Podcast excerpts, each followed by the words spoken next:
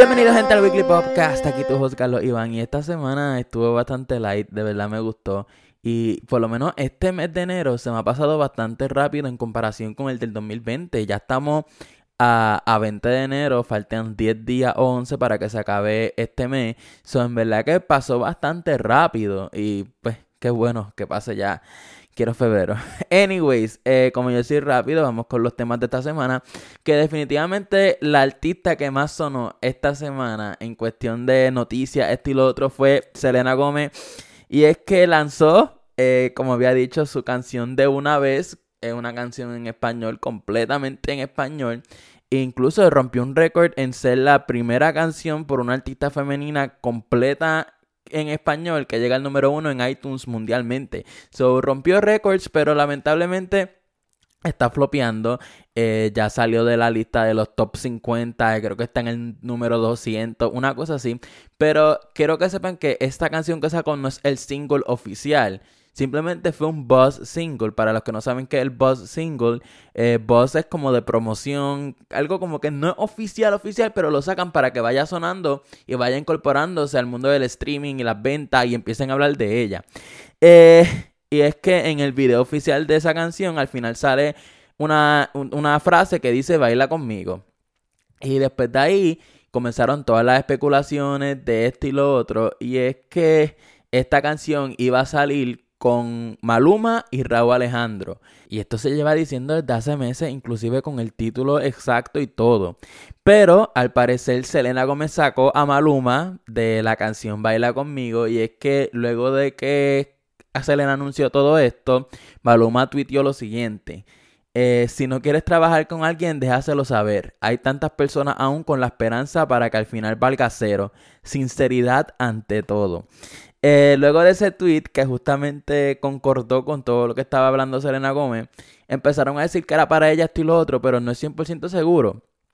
Pero es posible, porque pues Raúl Alejandro no dijo nada, inclusive le comentó en el post.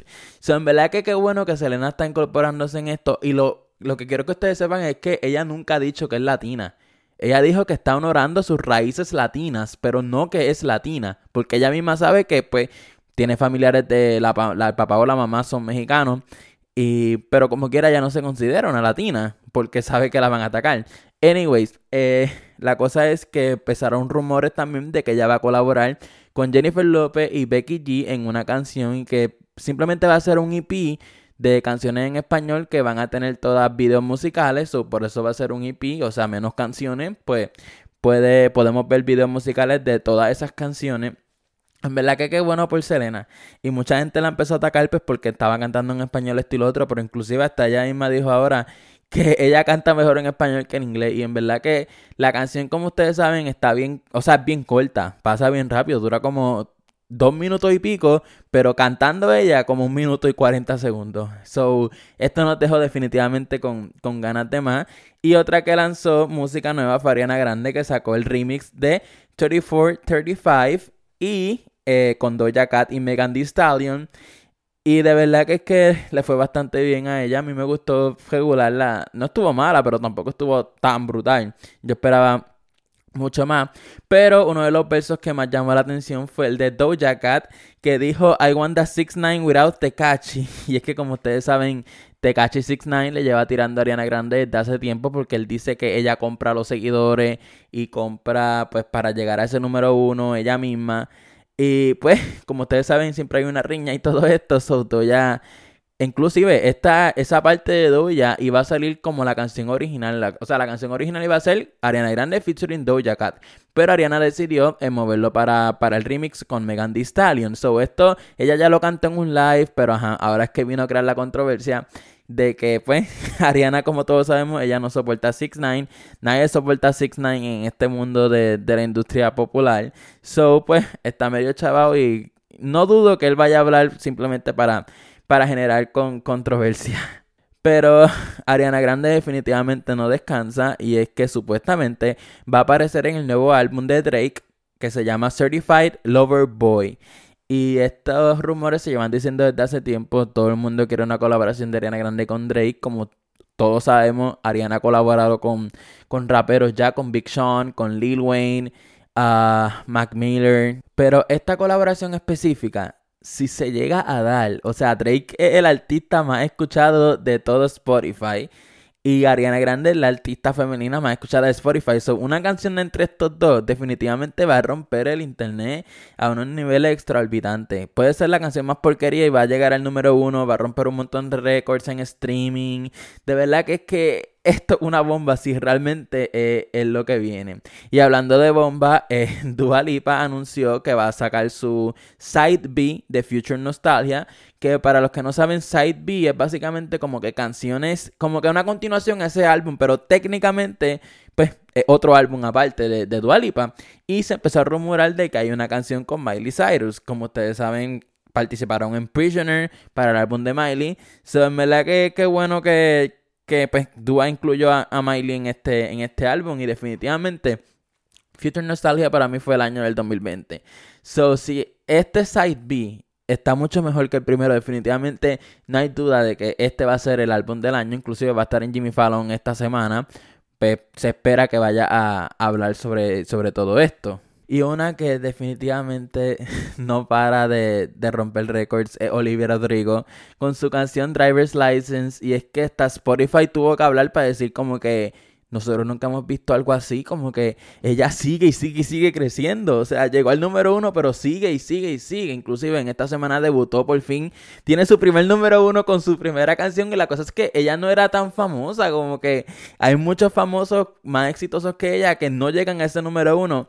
Y ahí es que se nota lo orgánico de esa canción y que pues tuvo la suerte y que la canción está buena. Fue una combinación de todas esas cosas para que pues está rompiendo récords. Halsey le, le mandó hasta un bizcochito. de verdad que es que qué bueno por ella, de verdad me, me alegro un montón y supuestamente ya para la segunda semana también va a estar en el número uno, so pues qué bueno, yo espero que esté mínimo cinco semanas ahí, ahí bloqueándole el número uno a, los demás artistas. Y alguien que definitivamente dio también mucho de calor esta semana fue Adele, porque notaron que en su canal de YouTube eh, los videos de ella se borraron y los fans de ella le empezaron a escribir a YouTube como que mira, arreglen este error, esto y lo otro. Y YouTube dijo, esto no es un error, fue el dueño del canal que eliminó los videos.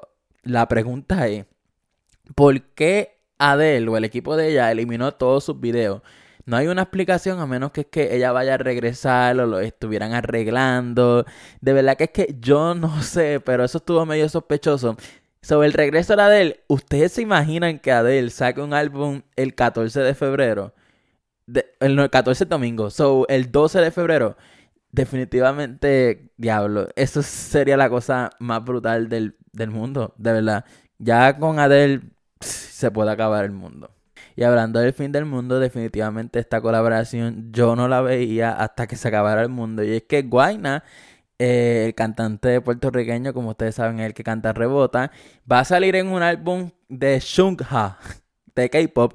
Yo no sé ni cómo se pronuncia ella, pero wow, como que Guaina, yo diría que es el primer artista latino en participar en K-pop. Espero no equivocarme.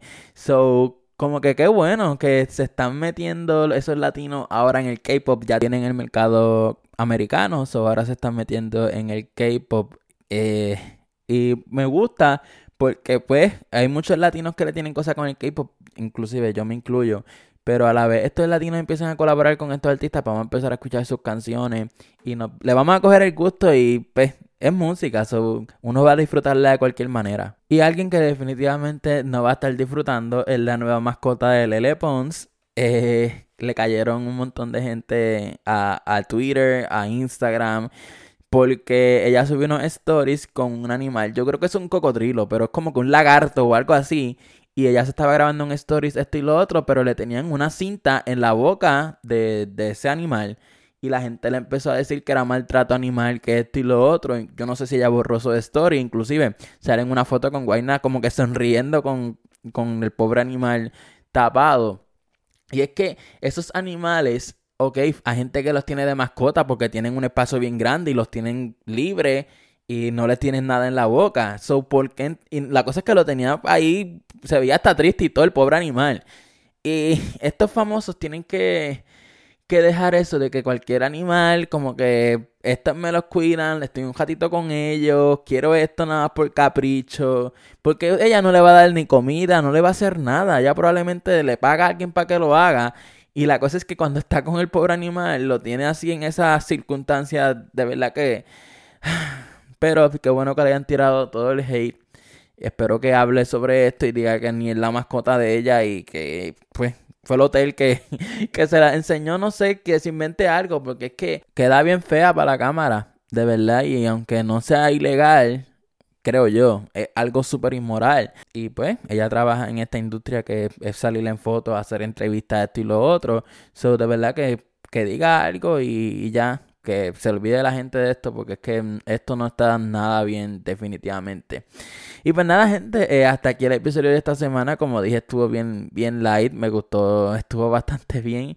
Y pues nada, si me está escuchando en Apple Podcast, deja esas cinco estrellas que de verdad me ayudan un montón. Si me está escuchando en Spotify, en Pandora, en iHeartRadio, en Deezer, en Google Podcast, en whatever, en Amazon Music, suscríbete para que seas de los primeros en enterarte. Y pues nada, nos vemos la próxima semana.